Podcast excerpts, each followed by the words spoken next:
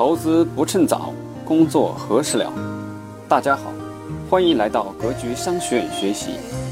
我们会在这里定期分享理财、创业、销售和生涯决策等方面的知识，助力您早日实现财富自由，获得人生解放。欢迎加入 QQ 群交流学习，群号四幺六四零六幺五六四幺六四零六幺五六。下面请听分享。六堂公开课它是一个系列的啊，实际也是精华的部分。很多人呢比较着急，我理解大家这个在这个个人迷茫问题上的这种急切是可以理解的，所以很多人呢就比较着急，啪一下听第一堂课，听完以后觉得有点感觉，赶紧加群啊，加完群以后呢就赶紧就得着着急急的要问问题，着着急急的要把自己的问题解决掉。实际上是这样的，各位。在一个人的发展当中，最关键的是你大概五到十年左右的一个前面的一个决策。这个决策实际上决定着你未来五到十年走什么样的路，会成为什么样的一个体系，借用什么样的事，进入什么样的局，这些都非常非常的重要。我给大家分享一下，我昨天晚上嘛，就是这个。十二点多，我就拿 iPad，无无意间又打开看了一下那个呃明朝那些事儿，随便看了大概四五章吧，呃，对我的触动就确实是非常大。对我相信这个书大家都看过了啊，我就正好又又看到了那个朱元璋那个占领那个南京以后，占领应天以后做的两个重大决策，那书的作者写的就非常好，说在这个阶段呢，在这个时期呢。在那个陈友谅、张士诚他们都抗敌元朝的时期呢，朱元璋做了两个重大决策，决策正是这两个重大决策奠定了朱元璋未来能够称霸天下的一个关键的两个问问题。我觉得一个人的发展，在他二十多岁的时候，一般来说最迟在三十岁左右，一定要对未来十年有一个重大决策了。这个决策代表着你要走什么样的路。进入什么行业等等，我给大家先分享完朱元璋这个事儿，大家都知道的。朱元璋在那个阶段呢，在在这个厉兵秣马那个阶段做了两个重大决策，大家看一看这两个决策多重要。第一个决策是采用了这个这个这个谋士们的建议，对吧？别的那种造反的那个人有点地盘以后，兵力上千上万以后就开始称王了，对吧？是汉王、周王等等就称王了。大家都知道，这个人给朱元璋的建议是什么？哈，缓称王，广积粮，高速强。这件事是非常非常关键的，也是识时务的。大家知道识时务什么意思呢？就是识，大家知道看这个词哈，识时务，对，就要非常了解当时的时局和事物，大事是什么。形式对这件事，就让他避免了元朝在最开始把矛头最强大的军队的矛头对准他，这是第一个重大决策，非常正确。第二个重大决策就是在三大巨头在江南争霸的时候，到底是先进攻陈友谅还是先进攻张士诚的问题上，这个最关键的战略选择上。最关键的战略选择上，他做出了正确的选择啊！这件事非太关键了哈！大家看完那个决策就知道，先打张士诚还是先打陈友谅？所有的谋士，大部分的谋士都是先打弱的呀。张士诚最弱，打完弱的以后，他那个地方还最富，对吧？把那个富的地方咱圈过来，要钱有钱，要粮有粮，要人有人，到时候翻回头再打强的陈友谅啊！所有的谋士都这个观点，哎，表面上看起来确实也很合理啊。最后朱元璋从他们的人性出发，对吧？从性格出发判断不一样。张士诚是盐商出身，气小，大家知道的，气小，气量小，气小而无远见，就没有远见了。陈友谅是什么呢？至交。至骄的呀，骄傲的骄，至骄，至交对应的是什么呢？至交的不能说是鼠目寸光，鼠目这个地方用的还不太对，它那个层次不一样啊。当年它能抗击元朝百万纵门，至交是什么呢？声势。什么叫声势呢？大家看分析的人性分析的很深刻了啊。张士诚是气量小，他没有太长远的远见，而陈友谅是至交，容易生事儿，所以范慧辽他就判断的非常清楚这个形势。先打陈张士诚的话，陈友谅一定会背后夹击，这样是两线作战，胜负很难说。如果翻回头打南的陈友谅的话，有个重大的利好就是张士诚没有远见，不会真的派重兵进攻他的，这样相当于是一线作战，集中兵力可以打那个最强的。这两个重大决策，决定了朱元璋在整个过程当中的是这个胜负的很关键的因素。为什么给大家分享这一点呢？是因为我觉得啊，就是这书，因为实际上早就看过了，零六年就看过了。但是很多好书翻回头，任何时候看都会启发你，对你有很多的帮助。我相信大家也有很多感触。我觉得对于一个人也是一样的道理，就是对于人的意识也是一样的道理。各位，在二十多岁年最年轻的时候，在二十多岁、二十四五岁、二十五六岁到三十三十岁左右，最迟三十五岁之前这个阶段。一这个应该说是到三十五岁左右，肯定是后面二十年到三十年的这个决策就应该是下就应该定了。二十多岁的时候，我觉得大家去看，回过头来看哈，回过头来看，因为我比咱们教室里大部分人实际大十年以上的哈，回过头来看看我身边的同学，看我身边的这种同事过来的人哈，我觉得可以粗略分成两种，各位，如果。这个人二十四五岁，大致未来就有个五到十年的一个判断的话，有一个大致的这个判断，他选择一个一个有了一个大方向选择以后，这个人到大概五年以后啊，这个人和那种得过且过、眼光只有一两年的人，甚至有几个月的人，脑子里关心都是下个月能不能从三千块钱挣到三千五百块钱，能不能从三千五挣到四千五，这两种人最后我跟你说，过个五年你会发现他俩的层次就完全已经不一样了。我想给大家分享的是什么呢？同样的，你的个人发展跟朱元璋的整个一个这个整个一个这个这个齐军的发展一样的，在最关键的时刻的关键决策必须必须决策对了，那个决策不对以后，真的是这个付出的那个成本是很大的。无论是对我们个人来说，我觉得最重要的你的成本就是你的时间成本。这个问题上，我不建议大家任何着急，就不能着急马上这个这个这个这个。没有把思路捋清楚，就就马上要做出决定，而那个决定关系到你未来五到十年，那我相信很多教室里的人已经有感触了，走个六个月，走个八个月就动摇了，就动摇了，走不下去了，呃，然后就又要变化。你我们教室里有些人可能走过一两次了，有些人还没有走过。当你试过两三次，六到八个月以后，你就害怕了，你就会恐慌。你就会发现，会不会下一次选择还是六到八个月以后，甚至一年左右，我又动摇了呢？这非常非常普遍。我相信我们教室里的很多人也有经历过这个情况，知道那个那个那个摇摆到一定程度的那种痛苦。所以说，前面多花点时间，对很多都不敢试。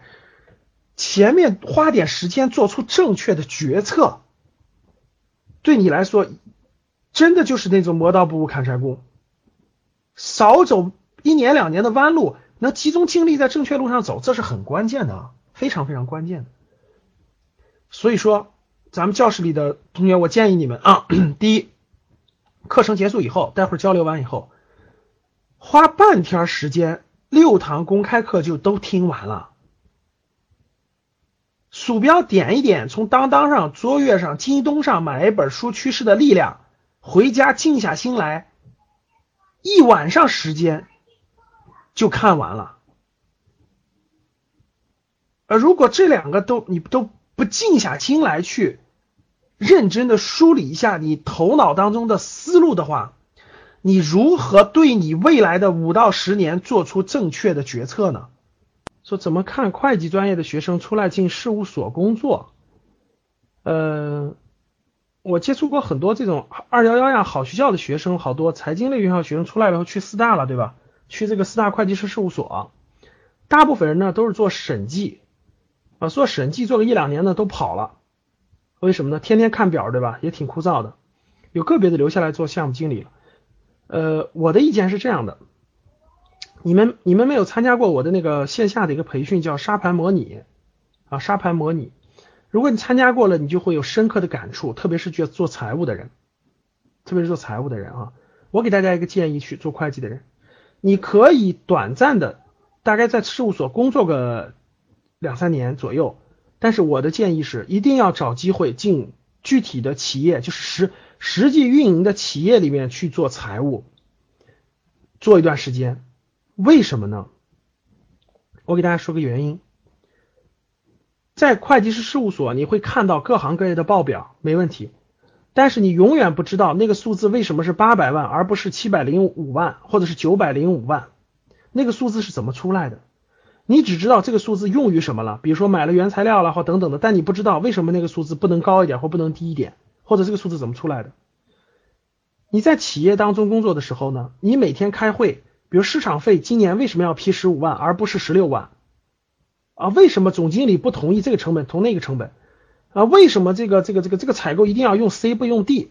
所有这些都是在让你学习如何经营和运营一个企业，这些能力在事务所学不到啊。所以说，给你一个建议啊，小印，长远来看，要给自己在实际企业当中五到十年的融入一个经营团队，行业和职业要分清楚啊。我的公开课里讲了，也讲得很清楚，你要找到你的位置。哪怕去做财务的，融入一个经营团队，去学习别人的思维，去学习营销的思维、生产的思维、采购的思维等等等等未来有一天你才能走得更高，走得更远。呃，移动互联网是未来的趋势，而且实已经已经爆，实际上不能说就是爆发了，已经哈。目前赚钱的虽然只是移动游戏，但是我相信大家能感受出来哈，就跟这个八九年以前的这个互联网似的，嗯，这个这个叫什么？当时互联网刚开始时候，最赚钱的也是游戏，就是刚刚开始赚钱的是游戏。后来大家可以看到，今天赚钱的互联网产品太多了，对吧？啊，移动互联网未来趋势也是一样的。大家看一下，现在教室里有多少人用手机上网，你就知道了。你撇过来看一下旁边有多少人手机上网，你就知道移动互联网的机会了。啊，实际上现在已经在爆发期了，已经在爆发期了，行业很好的啊。二线城市的公关和执行策划有发展空间吗？哎呦，比较辛苦，说实话比较辛苦。嗯，这个行业呢，它是一个属于是营是这个整个市场营销市场方面的一个细分行业，不能说没有发展前景，但是不属于是，因为它呀是一个这你所说的这个行业呀，它是它是一个依附于别的行业而存在的，而存在的。你比如说啊，你做公关，你是做房地产行业的公关策划活动呢，你还是做婚庆的呢？你发现吗？这两个是一回事儿。你会发现很多做婚策划、婚礼执行的，对吧？还有还是做房地产营销策划，他俩做的事儿是一个事儿，就是他们是一个一个一个行业，都属于是公关和这种活动行业，但他们又他们做的内容不一样，他们做内容不一样，一个是做婚庆方面，一个是做房地产的，那他们的结果就完全不同。要看你做什么行业的这个，你拿的你的客户群体是什么行业的公关和活动执行啊，就是要看他你的落地的那个行业，接地气的那个行业啊。这个问题问的还是有代表性的啊，说老师那些经常招聘的行业和公司是不是代表流动性要高呢？从那里看一个公司的流动性高，从哪几个方面看一个公司未来发展前景好呢？呃，招聘网站上不断的打招聘信息的，你会发现二手房的、卖房子的、二手房的，包括保险公司的，对吧？发现了吧？包括那啥的，很他们确实是流动性很高的，流动性很高的行业和这个这个职业流动性很高。呃，从招聘网站就可以看得出来，从哪几个方面看公司未来发展前景好不好呢？这个这个是要这个不是说一两句话能够说清楚的，需要系统的判断啊。一个公司未来发展的好与不好，最先应该看的是它处于什么行业，它处于什么行业，其次要看它处于什么地域，其次要看它的那个生存环境有多大，就它的空间有多大，必须一层一层的分析，才能判断出这个公司未来前景好不好。还有还要看这个老板的能力，对吧？白酒行业太传统了，白酒行业生你肯定是去做营销，如果你去的话，因为生产不需要人，生产很固定，也没什么技术含量啊。营销现在都是传统模式饱和了，实际酒行业就有电子商务、酒仙网、酒美网对传统行业有巨大的冲击和颠覆作用。呃，白酒行业比较饱和，我不太看好你现在去了啊，除非你是有一些特殊原因啊，比如说你家有什么核心的资源啊，或者核心的什么东西对局部能形成垄断，局部某个品牌能形成垄断。这种情况可能作为可以作为创业项目赚钱，但是对个人发展来说，一步步发展，你既没资源也没钱，我不太建议进白酒行业啊。电子商务实际上是个概念，我跟大家说吧，它做的是零售，做的是零售，零售就是辛苦活，就非常辛苦活。里面如果你不不走管理层路线的话，实际上它就跟那个店面销售一样，大家明白吧？它靠的它是大规模资本的投入，然后呢，这个呃资源去运营。呃，靠这个这个流量啊，靠这个去运营。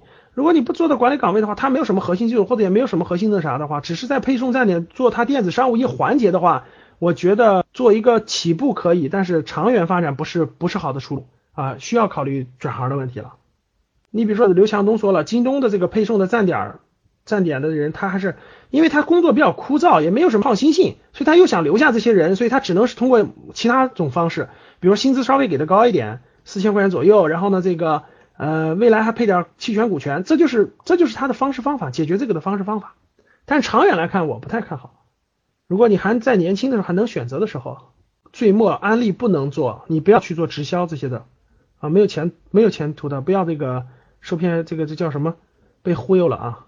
招聘会上怎么看公司怎么样？呃，实际上各位这么解释哈，在比较好的新兴行业、高速成长的公司。的企业实际上他每天都在招人的，他不一定非要去招聘会上招，也不一定在网上打出来，实际上他每天都在招人的，每天都在招人的哈。你要是你要是靠传统的方法啊投简历等通知然后再去，我觉得这不是这不是我的课程要教给大家的方式方法啊。南宁的采矿，我记得咱们邮件交流过对吧？北风邮件交流过。呃，你又是你这个专业，实际找工作好找。你要把它，你说你给我邮件里说了说煤矿不好，当然不一定。你学的又不是说跟煤矿，矿业分很多种，对吧？黄金也是矿，油矿也是矿，磁铁矿也是矿，钨矿也是矿，煤矿也是矿，它很多种。它属于这种稀缺资源、稀缺能源，你去尽量去一个好的就行了。那个，那个你做好行业，你这个。里头细分的话，好公司太多了，太多了，国际型的什么都太多了。我有一次去那个中国矿业大学，看到瑞典的一家黄金公司去招聘，你们都想象不到开出的条件是什么条件，说出来把你们吓一跳。呃，世界各地的金矿跑啊，世界各地的金矿跑，每年工作八个月，四个月假期，每人配一辆吉普车，呃，人家各地公分公司有直升机，比如你要去这个非洲或拉丁美洲的金矿，它人家公司有直升机。然后这个这个这个每年发的工资是多少呢？这个这个呀，反正是反正是这个差不多乱就是都加起来小八万美金还是多少钱啊？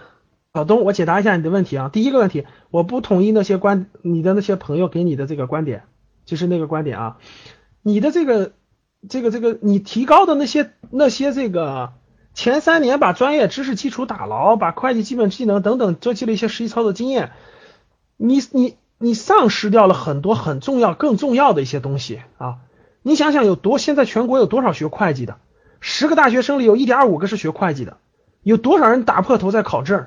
我相信考试你肯定不是排名前十的，我相信对吧？全国排名前十的就这些学会计的学生里面，你跟他拼这些死拼这些东西有什么那啥呢？而且它是个积发展积累很慢的，你也是知道的，要熬年头的，不可能你刚毕业，你这个这个这个财务水平有多少？有很多能力是可以这个让你更重要的培养的啊，超越那个学学历背景，超越你的专业技能的，这些应该放的早一点，不应该放在后面，不应该这个往后放。比如说你问的第二个问题，如果放弃会计专业做营销，要是营销没做好，本专业也丢了怎么办？不就是两手两头都空了吗？你看，你只考虑两头都空了，你没有考虑做营销两年，哪怕失败了，你的收获在什么地方？你有什么收获？对你有什么突破？对你很多能力的培养，啊，不能这么看问题，他俩是完全不一样的两条路，他俩是完全不一样的。很多事情你不做，你是没有能力，是永远培养不起来的哈。所以说，成都大爷的小东，我我不同意这个观点啊。从你的话中我就知道你对会计没有那么坚定，没有那么坚定哈。墨海对吧？没什么基础，怎么入行呢？该从哪里入手呢？最需，这就是大家我那个其中培训课程要给大家解决的这个问题啊。入行不，大家想想有多少人是这个这个这个一定是这个专业对口，然后从从事了一个行业的呢？很多行业的第一年、第二年的经验，实际是比较容易积累和获得的。简单来说啊，因为我是集中授课的，我就只能给大家简单来说，各位，你需要花一到两个月的时间，提前做行业分析和企业调研，把一个新人、一个新人、一个大学是一个新学生进一个行业，最开始初步探索这个行业的一到两年的经验，集中用你集中的时间，花你的心血，用一到两个月的时间，集中把它克服掉。然后你第一脑子里的思路是有这个行业的东西，第二手里有这个对行业的研究和分析，你这个人去跟别人聊的时候，才能让别人感觉你就是业内业内的人士，不是一个刚毕业的什么都不了解的学生啊。然后再用上合适的方式方法，呃，入行是比较容易的，然后再去选公司，一步步的发展在这个行业当中哈。其实入行没有大家想象那么难，你要用好的正确的方式方法，然后努力去做。按要求去做啊！我们那个五七六七的学员，现在有多少人都进了跨了行业，进了新兴的行业，太多了。投资管理咨询行业比较比较乱，就是很多做各种业务的都可以叫这个名字，具体什么业务要看他具体的啊。汽车修理行业，我不这个我不知道那个杭州学生幺零幺五班的金鹏，你是不是从事这个学这个东西的？是不是学这方面的哈？